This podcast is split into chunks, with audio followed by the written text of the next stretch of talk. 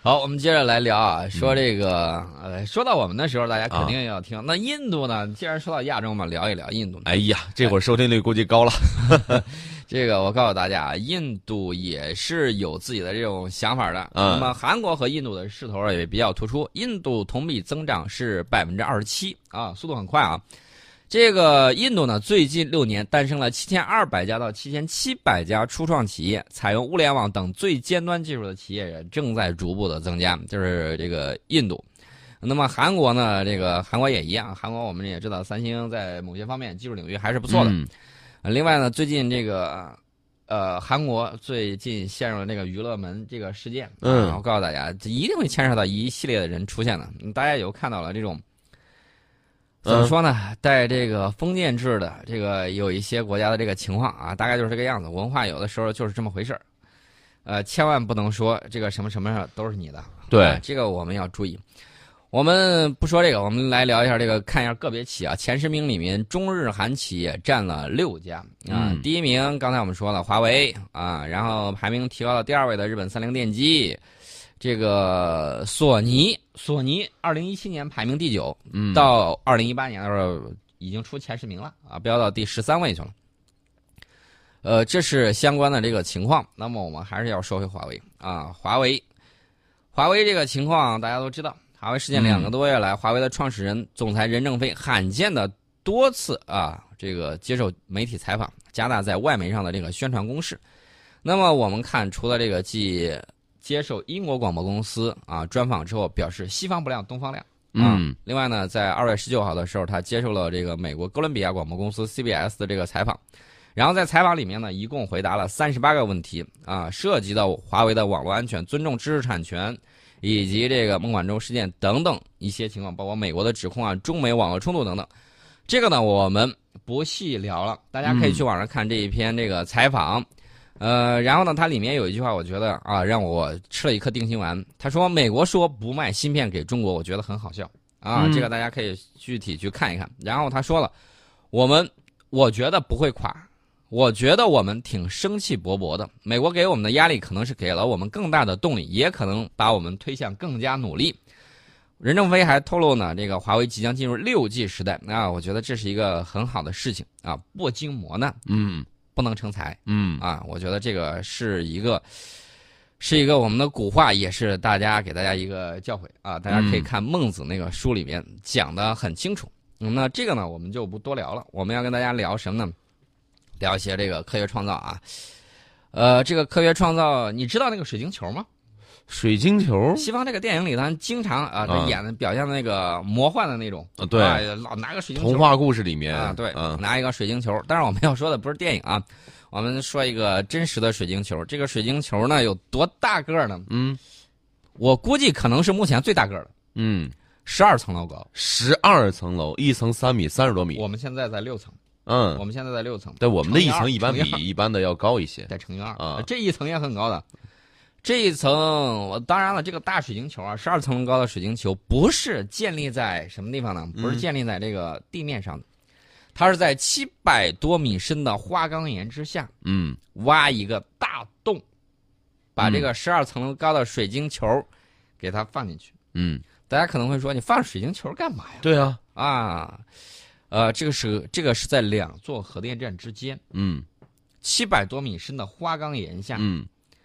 挖这么一个水晶球，然后把这个水晶球泡在一个有三万吨纯净水的池子里面。三万吨纯净水，嗯，这样卖卖卖纯净水，这得卖光多少瓶啊？对啊，一瓶五百毫升，这个水晶球算呢不过来嗯被被这个钢架子牢牢的给拴住。那么嗯圆柱体的这个水池直径是四十二呃四十三点五米，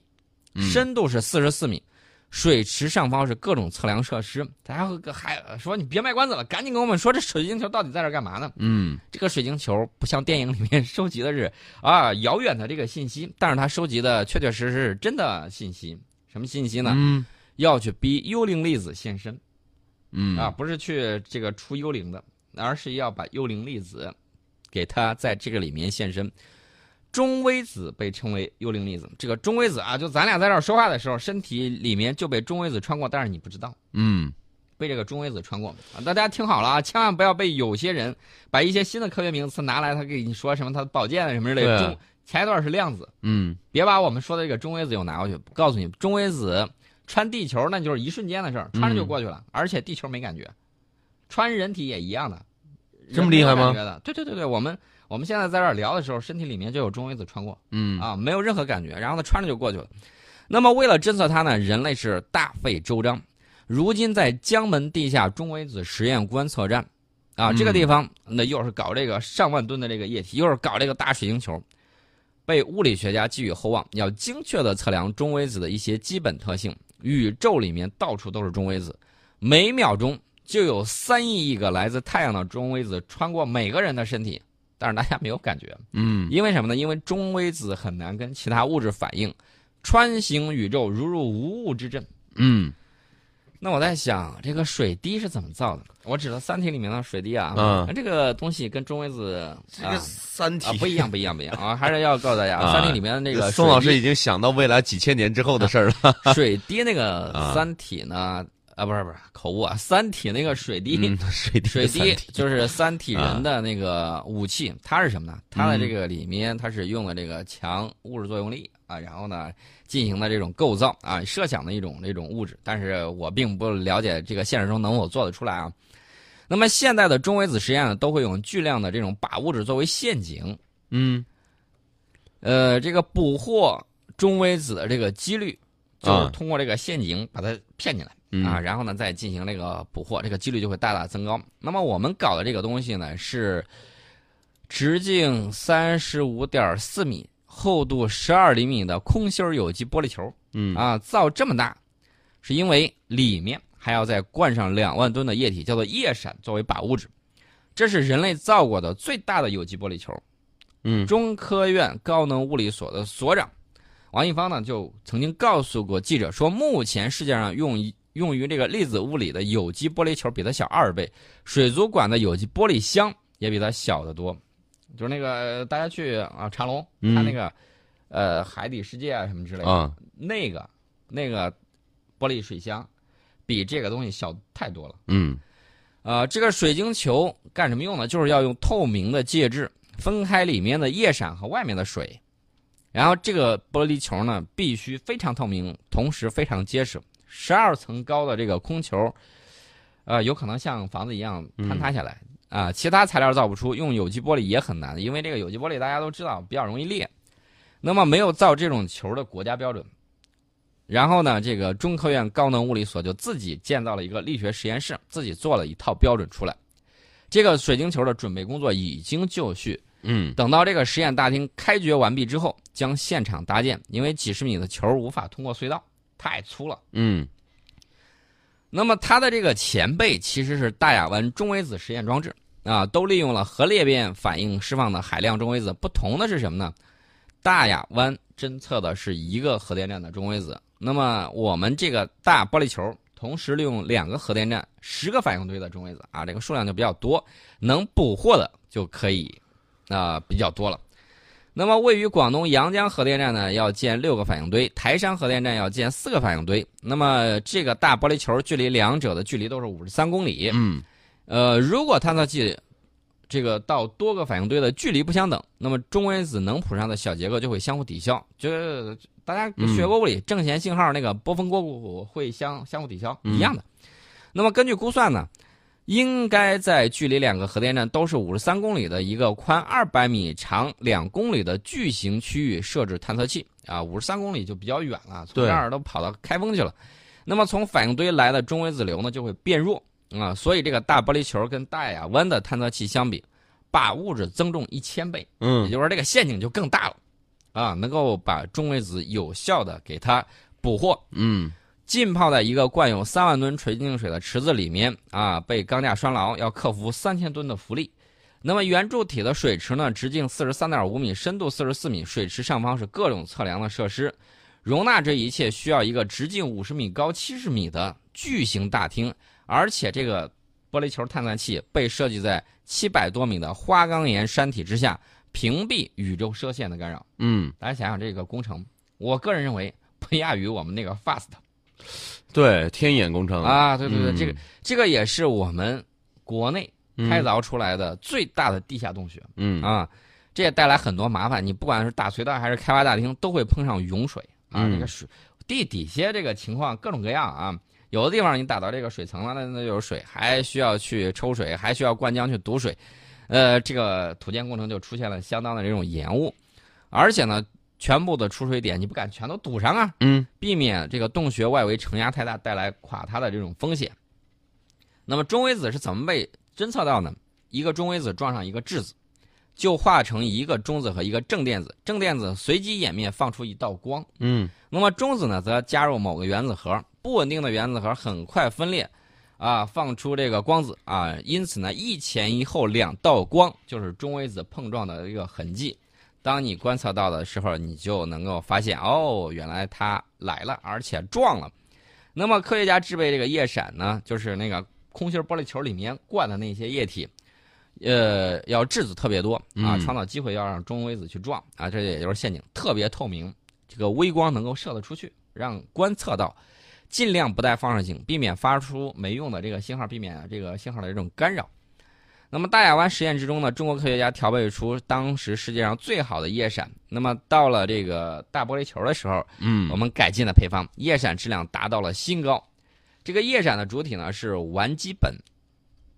大家可嗯，能说烷基苯这是什么呀？是什么玩意儿？烷是那个火字旁一个烷，夜嗯晚的这个烷啊，能够燃烧的那个烷。嗯哦，烷基，在这个烷嗯基础的基基烷基上的这个苯啊，这个啊这个这个名字叫烷基苯啊。然后我们加了一些特殊的配料，有朋友说你给我说说这个都啥特殊配料？第一我不知道，第二知道也不会告诉你，放 心吧。别人学会了怎么办？第三，告诉你你也做不出来。对，这个东西比纯净的游泳池还要透明的多、啊！光线穿过几十米，衰减不大。 嗯也就是说，如果你让它啊倒到这个游泳池里的话，你这个游泳池有五十米深，你能一眼看到底儿嗯啊，这个就很厉害了。那么，这个为了降低液体天然的这个放射性杂质，比如说气态的氩啊、氪呀、氡啊，或者是固态的这个铀啊，嗯要通过三氧化二铝去过滤、减压、蒸馏、水萃取、蒸汽剥离等一系列的工序，相当于把几万吨液体洗一遍儿蒸一遍儿嗯啊。我们这个有机玻璃球材料呢，以及其他各种气态的材料都要经过处理，以消除放射性。啊、其实这个放射性大家不用担心。怎么说呢？我们整个地球本身就是核这个啊核爆炸的这个产对嗯物、啊，这个有可能其实宇宙现在一直处在一个爆炸的过程当中，只是我们对对看对见的我们是在这个过程之程中，我们是比在较过程比较之中慢哈。我们确确实实是在这个过程之中的、嗯啊，宇宙大爆炸的这个假说啊，嗯这个大家也看到越来越多的被证实。另外呢，呃就是这个包括这个核变之后，呃，聚嗯变之后，然后呢各种反应之后，它出现的这个重元素其实就是铁了、啊，嗯，所以说我们每个人身上含的都有铁，对都有铁元素、微量元素嘛，这个这个是毫无疑问的。你只要学过这个物理知识，你都会了解到。而且补铁补血这个嗯，呃是是是有一定道理的哈。另外呢，我们看那个在测量中微子的时候，就是这个大玻璃球啊，也会接受到大量无用信号。水池和水池顶部啊，嗯这个有一些探测器，就专门探测宇宙射线的，把相关信号排除出去。两万吨夜闪每天只能捕获六十个反应堆的中微子、四个大气中微子以及一个地球中微子，还有九十个太阳中微子。与之相比呢，尽管这个山体，你看到那个几百米厚的花岗岩，嗯它挡住了大量的这个宇宙射线，把它强度降低了二十万倍。嗯但是宇宙射线干扰信号每天仍有十万次啊，嗯所以说这个干扰也是比较多的。然后我们装了四万多只世界上最灵敏的眼睛，一万八千个二十英寸和两万六千个三英寸的光电倍增管啊，光电倍增管就可以把这个微弱的光转化成电信号。因为这个大玻璃球要求极高的能量分辨率啊，之前商业产品达不到标准，为此呢，国内几家企业和研究所联合攻关，已经嗯研制出探测效率世界最高而且便宜的产品。如果我们不报道这些事情，我们完全不知道我们的科学家在做如此好的这个实验，如此有趣的实验，这有可能带来理论的突破，也就是继爱因斯坦之后，继这个量子力学之后，未来这种突破，你可能就是要需要新的这种观察，你必须要观测到，然后你总结它的规律，把它上升成这个数学公式啊或什么之类的，然后你才能够了解出来这个原来规律是这个样子的啊，嗯探索未知的世界。是的，这也是我们节目的宗旨嘛。啊，这个东西什么时候运行啊？这个大玻璃球探测中微子的大概在二零二一年进行试运行，它将以相当高的确信度回答至关重要的中微子质量顺序的问题，并且精确测量多个中微子参数，为物理学大厦添上重要的一块砖、啊，这个很关键。呃，因为中微子没有质量啊、而中微子振荡表明它是具有质量啊的。嗯呃因因为在粒子物理的这个标准模型里面，中微子是没有质量的，嗯但是我们看到它能振荡，说明它有质量。这是一个超出标准模型的实验现象。那么暗物质呢，是另一个标准模型无法解释的谜题。所以中微子研究是现有理论的一个突破口。嗯，啊，大家可能会问，科技什么时候能够大发展？也就是你的小朋友随随便便就能做出来反应堆的时候，那个时候就是科技大发展的时候了。我们给大家聊完了这个东西的时候，给大家聊一个比较有意思的事儿啊，嗯这个也算八卦一下。呃，这个科技界的大佬呢，经常这个会参加一些论坛，然后呢会嗯回答一些这个问题。这个比尔盖茨啊，就是这个微软的这个比尔盖茨，前几天呢就出席这个斯坦福大学一个论坛的时候，嗯，这个观现场观众就问他一个问题，嗯，这个问的问题很刁钻，说中国的人工智能能否啊啊，是否会是领否先美国？嗯，呃盖茨回答很有技巧，简直是外呃可以去做外交了。啊，他说，在我看来，这是一个很难界定的问题，很多时候很难按国别划分人工智能。他说，微软在北京有实验室，谷歌在北京也有实验室，而一些世界上最好的人工智能研究就是街对面的清华大学做的。那么这是什么样的人工智能呢？这是个全球性的人工智能。对，盖茨这么一说，呃，弄得底下那个哥不们儿知道该说什么。啊，没法接着问呢。呃，对啊，啊、他说这个很多时候啊，这个人工智能是全球合作的结果，给嗯人工智能划定国界是很有困难和有问题的。嗯，其实大家听完了之后反应是什么？你嗯到底回答没有回答人家的问题？对啊就是，中国的人工智能是否会领先于美国？嗯，他换了一个概念，他就是说，你先界定一下人工智能能不能按国别去划。啊，对，啊什么所以是说这个中国的理论人工智你能？中什国么是我中美国国的人工智能？对吧？ 对，太厉害了，盖茨这个回答。，对他这个回答嗯很厉害，啊好像在回答你的问题，其实你的问题他并没有回答。是的，我上回见局座的时候也是这个样子，我问他了一些问题，局座也是嗯，这么回答的。嗯然后我这个技能我们俩一定要 get 住，对，我觉得应该是我们回来探讨一下这个。探讨一下，是吧探讨一下。嗯以后大家再问的时候，我们这个说无可奉告，这个显得这显得不太尊重人，对。太傲慢。然后你如果直接回答的时候，可能会回答不好对，啊。我们学学会这个技学能，会这个技巧是吧？啊，打太极。是啊啊，我们一会儿马上就要去研究这个问题该怎么回答了，所以说今天的节目基本上就要到这儿了。